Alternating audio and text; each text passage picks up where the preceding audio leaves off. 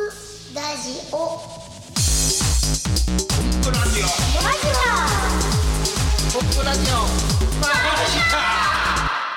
オまあとにかく暑いです ねいや、暑いですね。もう、なんていうか車の中のこの音響の機材とかパソコンとかがもうダメになるんじゃないかっていう不安があってねもうそれぐらい心配やよね、うんもうき特うんにうん昨日もさ見とったらさニュースでイギリスのアスファルトが溶けたとかさ嘘なんか足がはまったとかなんか車がはまったとかほんまかいな思いながらなんか、そうそう、アスファルト自体に実は大きな結果があったんだ欠陥があったとしか思えれんけどでもその状況を想像したら面白いよねなんか沖縄の友達は実は沖縄ではそういうことがあるっていうは言ってたけどね。やっぱあるんやあるろう程度の熱まで達するとアスファルトも溶けるそうそれぐアらスいファルトにめり込むっていう。この間さマジックしとってさあの魔法学校に行ってほうあのコインを出現させてそのコインが大きくなるっていううんうんまうあん定番のワンコインルーティンがあったの、うんうで大きいコインバーンと出て子供に渡したら「熱っ!」っていう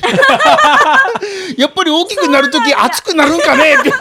そうじゃないこれは熱や熱言いながらそんなこともあったりとかね。あー体にぴったりフィットしてるからね。いろんな意味でどういうね。意味どういう意味体にぴったりフィットしてるじゃどういう意味え、ほら、あの、物を持ってる時にさ、手に持ってたりする時あるじゃないほうほう道具が熱くなるんだよね。ああ車の熱外の気温の熱じゃなくて あねー自分の太陽の話太陽の熱とかねねあオお客さんに熱いいって言われる時があるよね。あどれだけ温めとったんですか体温でああのね、本当バレんようにずっとボトって、お客さんの話にこう、合わせながらさ、本当はやりたいんだけどみたいなとかさ。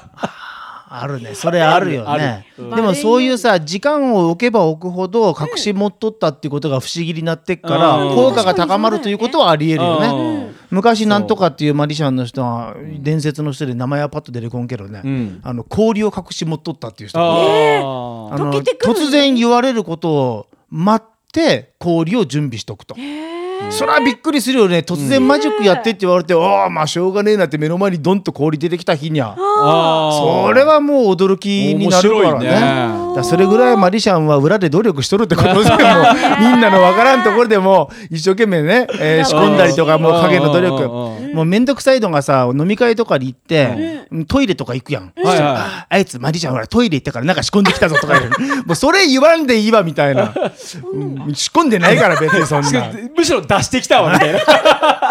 もうトイレ行くたびにそんなん言われたりとかね思う。かもねうん、まあそれぐらいマリシャンってなんかすんじゃないかっていう期待感のある存在でもんあるんだろうなと思うよね。あもう我々はさマリシャンとして生きとるからさマリシャンが目の前に近くにいるっていうのはまあ当たり前だけど、まあ、おみちゃんももしかしたらそうかもしれんけど、自分自身がマジックやってない時って、マリシャンの人に会ったらちょっとなんか興奮したもんね。でもそうかもしれないえこの人が不思議なことする人なんだみたあいんなな。ことこんなことできるんかなみたいなね。すごい気になったもんね、うんだからもしかしたら自分自身はあの、そういうふうに周りから見られてるかもしれないということを、んどっかで忘れちゃいけないな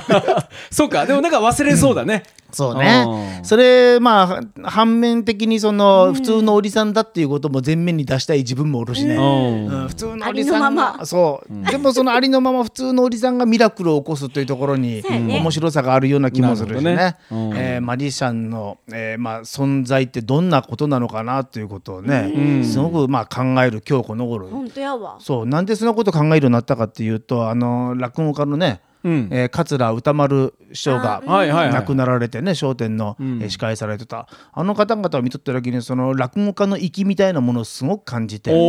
ー周りの人たちがさ亡くなられてるけど面白くそれを表現して笑いを取ったりとかうんさうんうんうんなんかすごい世界やなこれが落語家の粋ってやつなのかなみたいな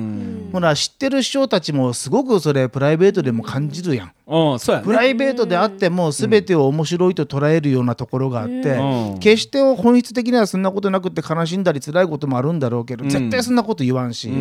これかっこいいな落語家のこの空気すげえなじゃあマリシャンの息みたいなものマリシャンはどうあるべきかべきかっていうとまた硬いけどね求めてるのは緩さだろうからうんあーだからそれをさすごく考えたな考えてしまった。えーコンプレッサーさんでございました、ということでオープニング終わりたいマとジシャン思いのます粋ね。粋これは大きな命題や ね。ねえこれなんかね一つのまあ突き詰めていくいいテーマかなという気はね、うんうんするなと思いますけども、マリシャンのコンプレッサーですマジシャンのトメヤンです。イラストレーターの帯ですはい、えーコンプラジオ何回目か忘れ32回目はいということで皆さんよろしくお願いしよまろおすく願いします。はい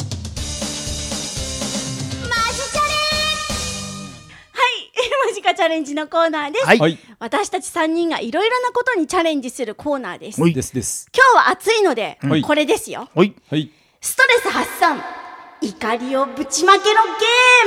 この間テレビ見てたらたまたまアングリーゲームというのをやっててうん。ちらっとなんかこの例えばねペットボトルとか出てきたらそのペットボトルに怒りをぶつけろと、ームこのペットボトルをとにかくお世怒話れになとっ。とるのに、うん怒れんかなそうわかるわかるそれだからお世話になっとるからさ本当にいつも冷たい飲み物ありがとうとかさこぼれずにいてくれて本当に助かるわとかうん感謝の気持ちは言いやすいけども怒れんうだんうんここで怒りをぶつけてほしいわけですよ。近いよ、ねでそのアイテムは何に起こるかということなんですけども、はいえー今3人がそれぞれなんかい45ろいろ書いた枚ずうつん四五枚ずつ書いてまいす。ろんなもの書きました難。じゅ十五項目ぐらいあります。うんこれをシャッフルして、え3枚ずつ選んで、えー順に広げていきますんで、だいたい1枚につき10秒ぐらいえ怒らんだ怒ってもらう10秒と長いぞうんいうことでいきたいと思います怒って。るかなはじゃあ、えーじゃあ最初は、じゃあ、おびちゃんからいきますか。あじゃあおびちゃん私からうじゃあ、おびちゃん3枚選んで。よしよしよしよはいし三枚選ぶ3枚選ぶ。なよいじじゃゃあ、コンプさん読み上げる係ね。はいはいあははい、三い、じゃあ、いき枚選びまましすたよ。え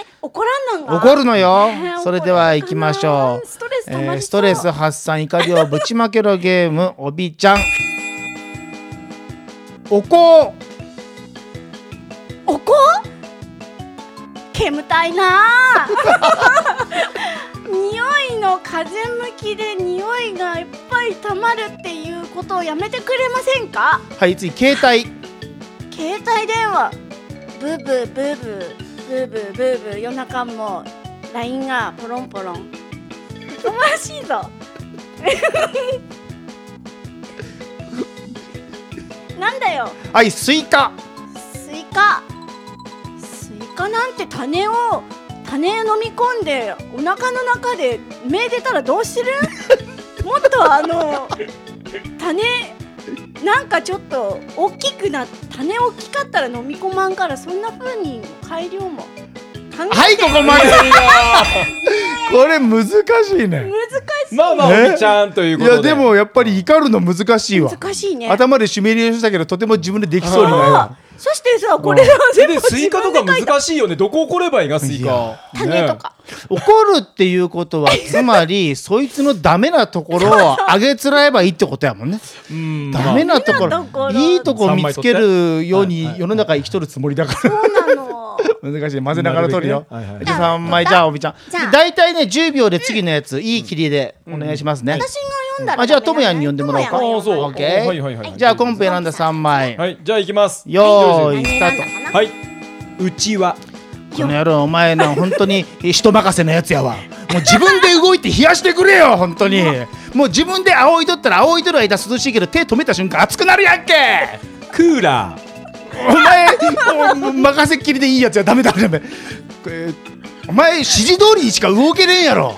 もうこれ25度と大体ね冷房の28度と暖房の28度の違いをはっきりしろっちゅうのよアイスクリーム。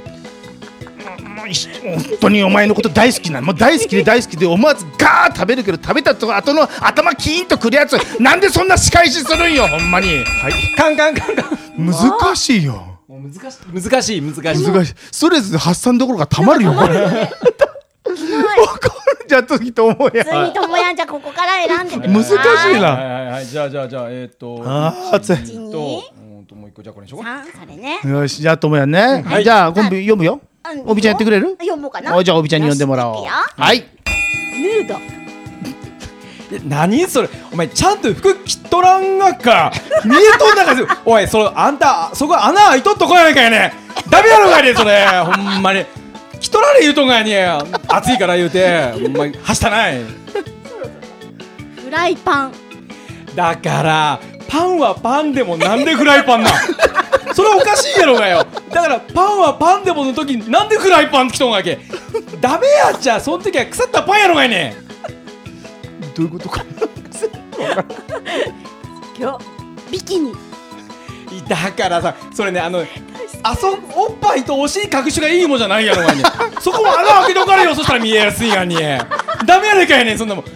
だからそ後ろの紐ねそれヒュッと引っ張ったら取れるやろ取りたなんなかいねんだだからそっからダメや言うとるやんぜね横っちょの紐とか取ってしもなあかいねんそしたら誘惑負けてしもうやろ僕ちょっとしばらく聞いとってみようか終わりビキ終わり終わり出し切った以上以上、えー、マジカチャレンジのコーナーでした。ハトおじさんの部屋ということで、えーコンプテレビでおなじみあのおじさんの部屋にやってまいりましたあのおじさんよろしくお願いします、はい、よろしくお願いします。誰やろあのおじさんってあ ーまあ、あのおじさんですね。西田のおじさんですけどはいも、西田のおじさんです。えー西田のおじさんあのまたの名を鳩おじさんということではい、鳩おじさんをプロデュースしております。そうなんですよねコンプテレビ見ていただいた方はもうお分かりだと思いますけど鳩おじさんっていう大人気のコーナーが、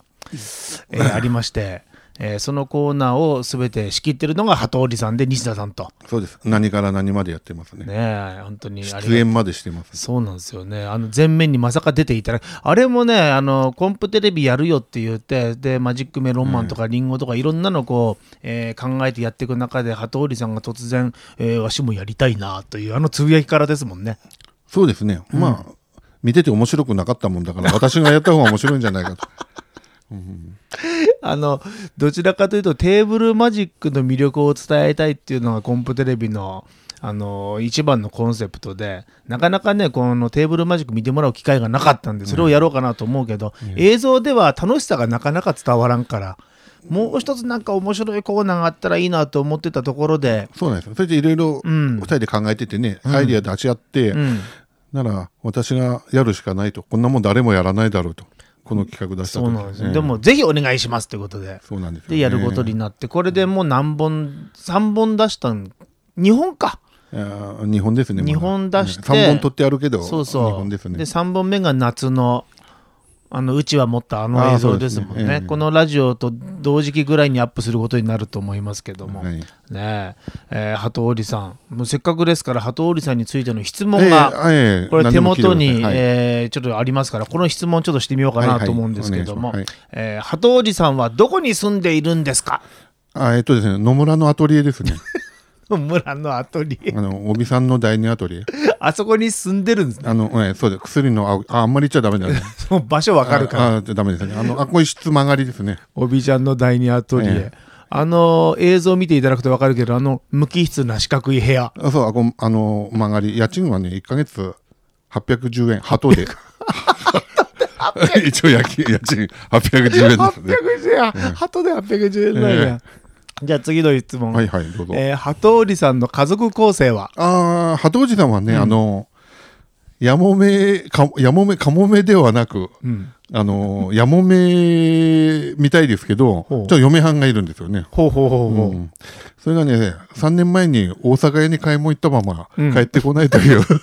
で大阪そういう設定になってますね、 一応。設なんかかわいそうなんですよ、鳩おじさん。 なんで大阪屋行ってんの、あわからないもん、なんか買い物行ってくる、行ったまま、んまあ、未だに帰ってこないと。で鳩織さんは今奥さ一ん人がぼっあちそう、そういうことですね。まあ、毎日待ってるのかな。あら寂しいですね、うんまあ、そんな感意じです外に寂しいバックグラウンドがあったんですねそう、そう見るとまたなんか見る目が違ってきますよね。ううんん確かにシュール感が高まるというかそうそうですねえーじゃあ次の質問、はい鳩織さんのお仕事はあのね、その家賃810円払わな きゃ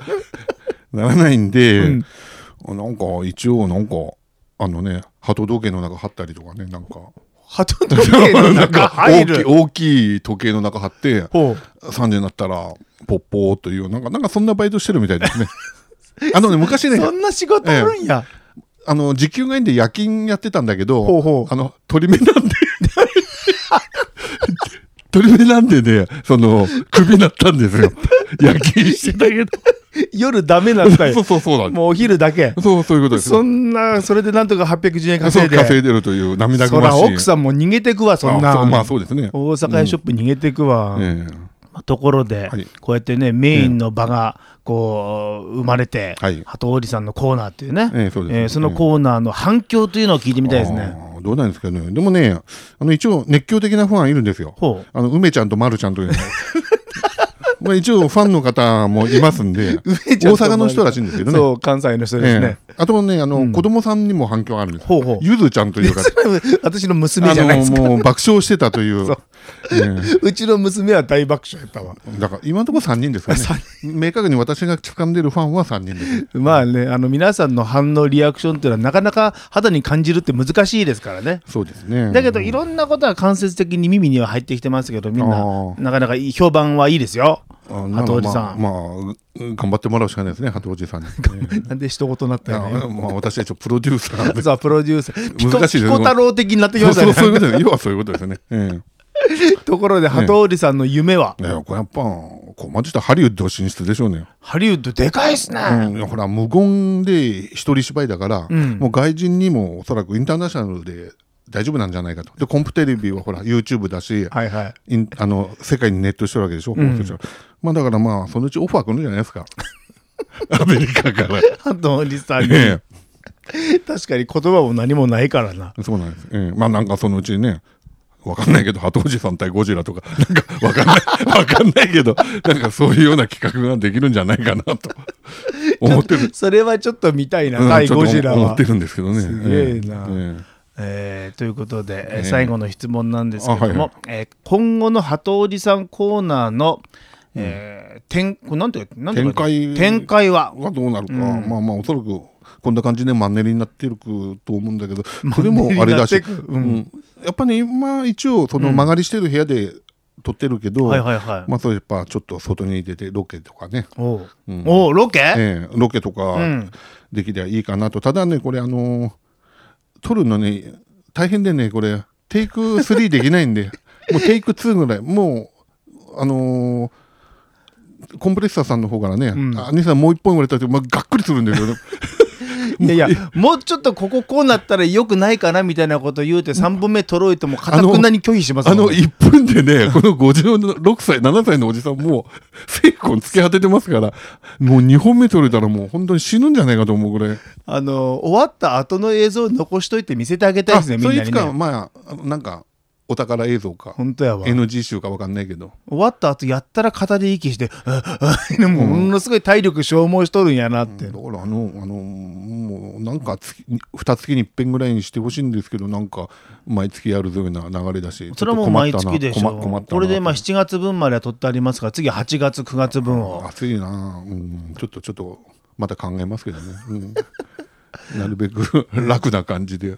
行きたいなと、もう8月だよさっきも実は8月はやめたいやめたいずっとやめたいって言ってたじゃないですかうん8月やめようよ暑いしあのお盆だしじゃあ次9月お盆だしはよく意味わからんけ分かどらんけど、うんえーじゃああということで、えー、鳩織さんというのは何者かということはこれで大体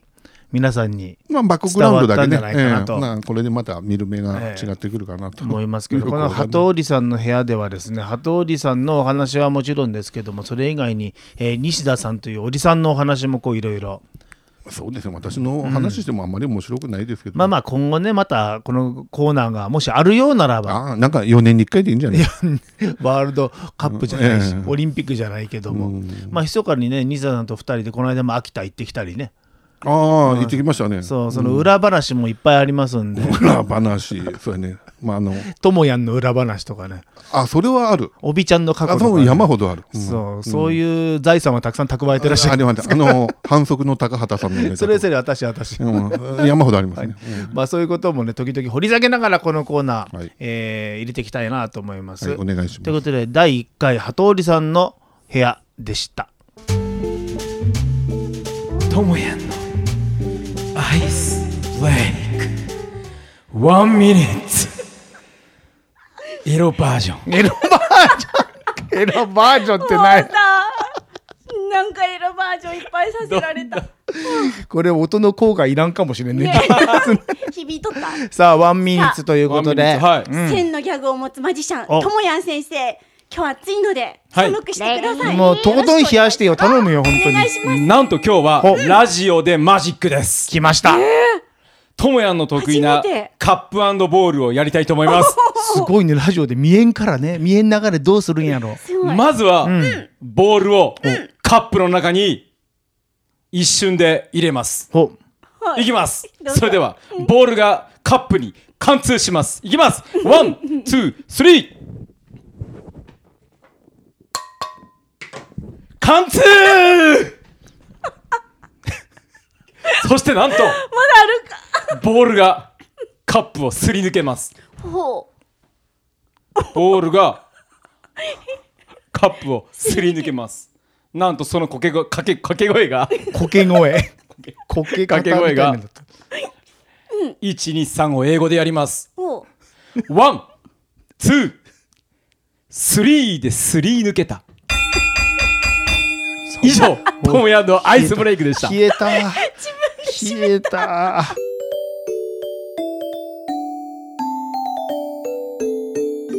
マジックの話マジバナ。このエアコンも扇風機も一応ね音の都合で止めてある状況で喋るってこれもう大変な 状況やねね、暑いね、あやっあもうぱ汗だくやもんもうりね。汗すごいね。ともやも鼻の下すごいよ顎の方とかおー。やっぱ人それぞれ汗かく部位が違うねわしも顔全体やけどともやほら鼻の下と顎に汗出て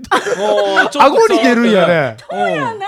下なんうんなんでやろうね。なんか人それぞれのもんやねおーおよく鼻の下出るがいちゃう。なるほど、うんそれ今ヒゲでごまかしとるやろ今さ鼻今日のは頭ね出てないもん、不思議やね人それぞれでこの汗というのはさ本当にあのあれやねマリシャン泣かせでね今カナルパークホテルさんで星空レストランっていうのをやってて、はいはいはいそれ夜、えー7時から9時半、9時ぐらいまでうんうんうんの間のおお食事のパーティー、パーティーじゃないな、ディナーディナディナーの間にテーブルマジックをしに行くとそうこれもうお外で暑いからー。うんまやねもう暑いよねうんしかもホテルやからさなんかなるべく清掃でお願いしますぐらいの感じいよでいよ長袖でやってくれって話だもんねそうほとんどもうねアロハで行こうかと思ったからさ、まそれさかがいいと思ったらねそうまさかそんな話来るかみたいな、あの子ダメやった、ダメやったのそしたらさやっぱりほら手のコンディションとかがさ、決して良くなくてさあーわもかうるトランプはすぐにひよひよになってくしさうんパチンって飛ばそうと思っても物もねへたっと下に落ちたりと かマジで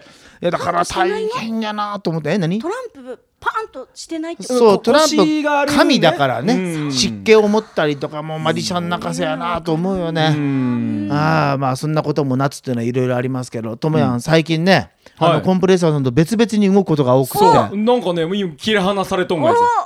ぞソロソロで働くお仕すご事いマジックイベントというのをちょっとこう、増やしてるというかまあタイミング的に増えてきたうんね。そうやねやっぱライブの後なんかお客さんにねうん、うん呼ばれることが多くなってきてああいいじゃないですいかや。いい傾向長いけどおうけど、うんいい傾向長いけどんうんいや楽しいわただやっぱりねあの一緒にいなくて愚痴る相手とか悩みを相談する相手がいないからそうやねいろんな不安やストレスはたまるなんかあのすぐに新鮮なうちに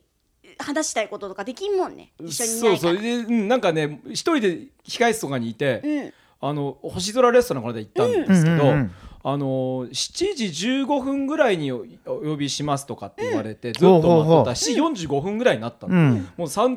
ね、15分から30分間待っとんがもういつ出てもいいようにさ、もうもうなんかさ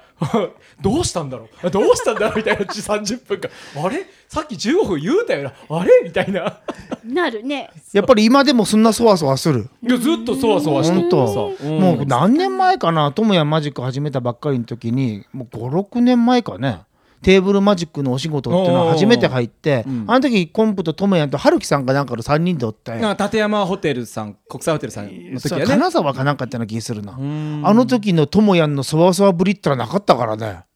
本番前の。ももうみんなさご飯食べてるのにともやんな俺もご飯入れてあのあのともやんがご飯を食べずにずーっとそわそわしまくっとってだけど最近さあんまりその状況見んからんもうだいぶ落ち着いとんかなとやっぱそれでも本番前多は分そういうそわそわじゃないと思うんだよねおううんもうほら仕込んであるいろんなものが仕込んであるから、うんうんうんうんでその長袖でもあったし言うても別に生き物は仕込んでないやんそう生もの仕込んどったんじゃん生物って何や ろ今回今回ちょっと生もの仕込んどった何何生物ってまあいわゆるあの T マゴさんとかさ T 孫さんっていわゆる卵さん T 孫って誰かの孫みたいやんけ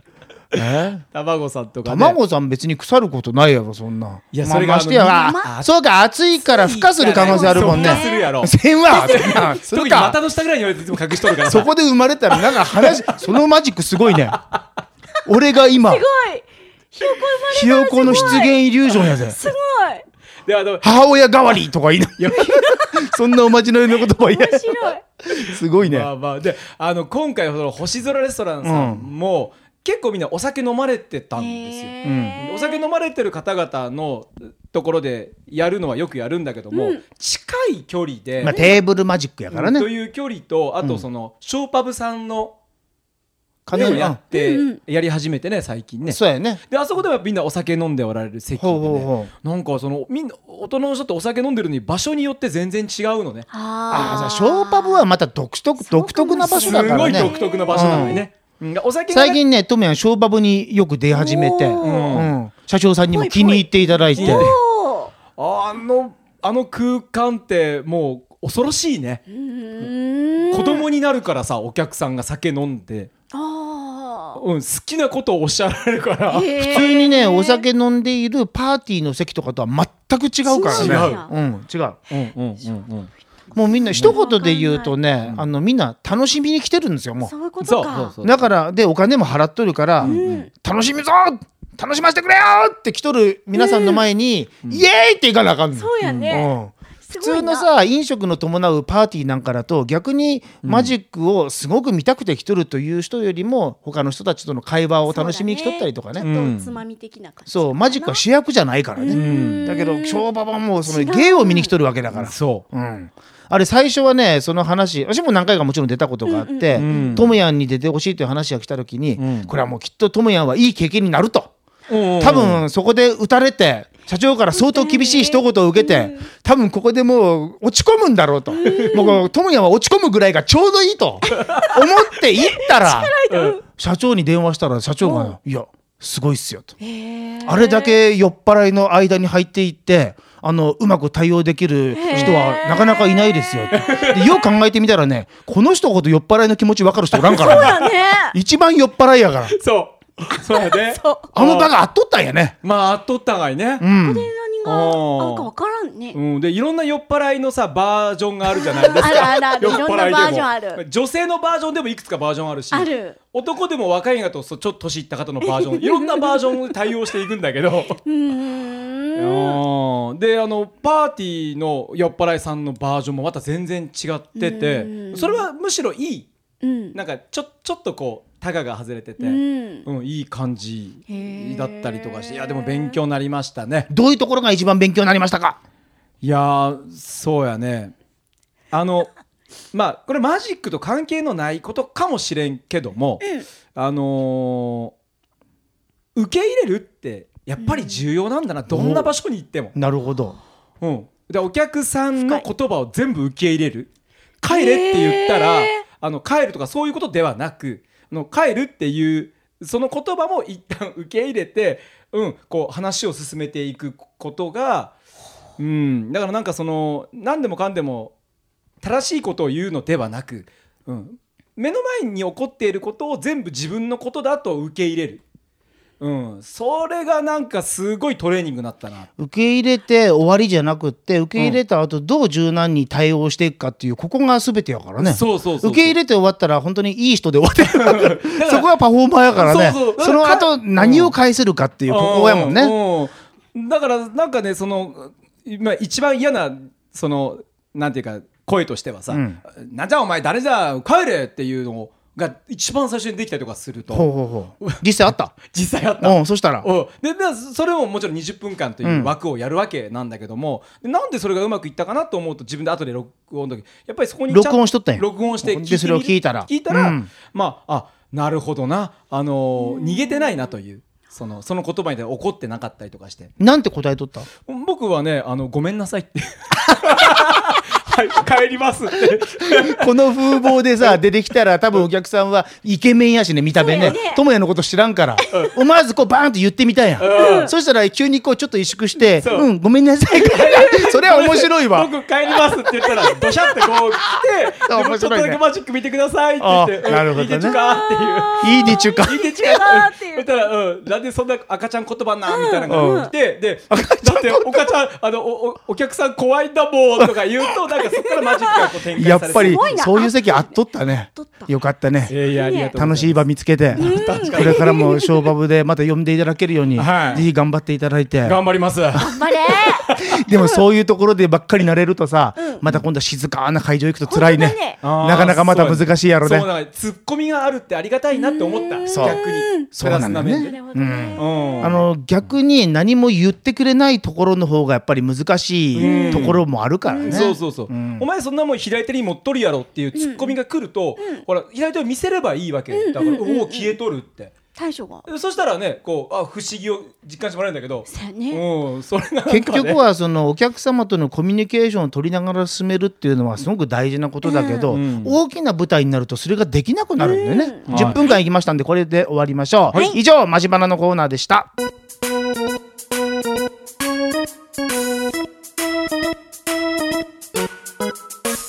えー今日のこの収録のためにおびちゃんスタジオに戻ってきてくれたということでそうすいませんねはい本当にありねがとうございますとおんでもないびですよちあゃーもうんほとんど今睡眠時間もないぐらいの追い込み作業ということで、うんでも睡眠は取るようにしてますだっそうやてね。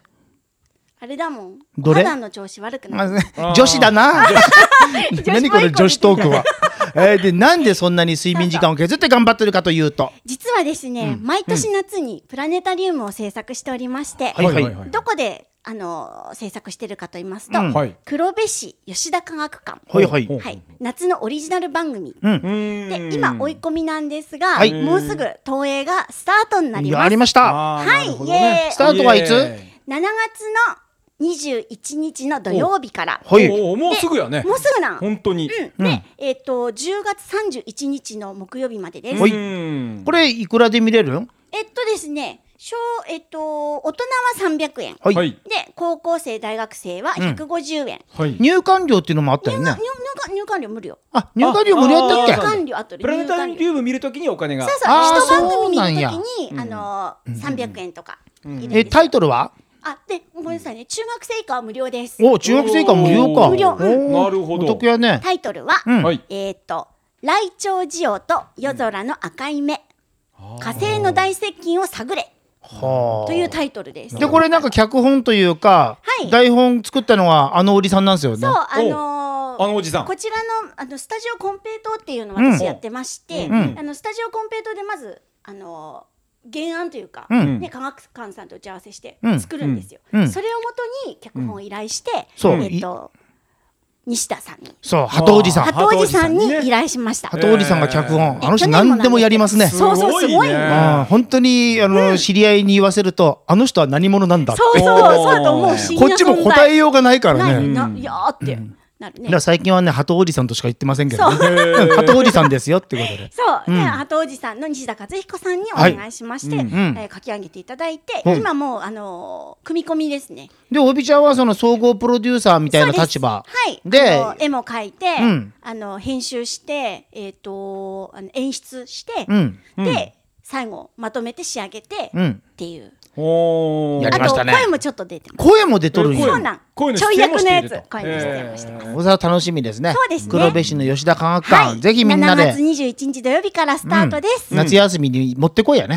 あの暑くてうん疲れた時になんかに行くそうそと本当よく寝れるいい会場です。あのお父さんとかお母さんはみんなぐっすりお休みになられあてーいでやもそ寝れるもよね気持ちいいから気持ちいいからさ。あーでもそれもいい楽しみ方ですそうやね。えーなるほどねぜひ皆さん、はいえーおびちゃんの告知させていただきまし素た敵な企画、ぜひご覧いただきたいと思いまはす。いよろしくお願いしますはいということで、えーコンプテレビも YouTube で見れますしねねそちらもぜひ皆さんよろしくお願いしますよ。はい、ということで終わりましょう。はい以上、マリシャンのコンプレッサーと。マジシャンのともやんとはいイラストレーターの帯でしたはい、それではまた次回お会いしましょう。さよなら。さような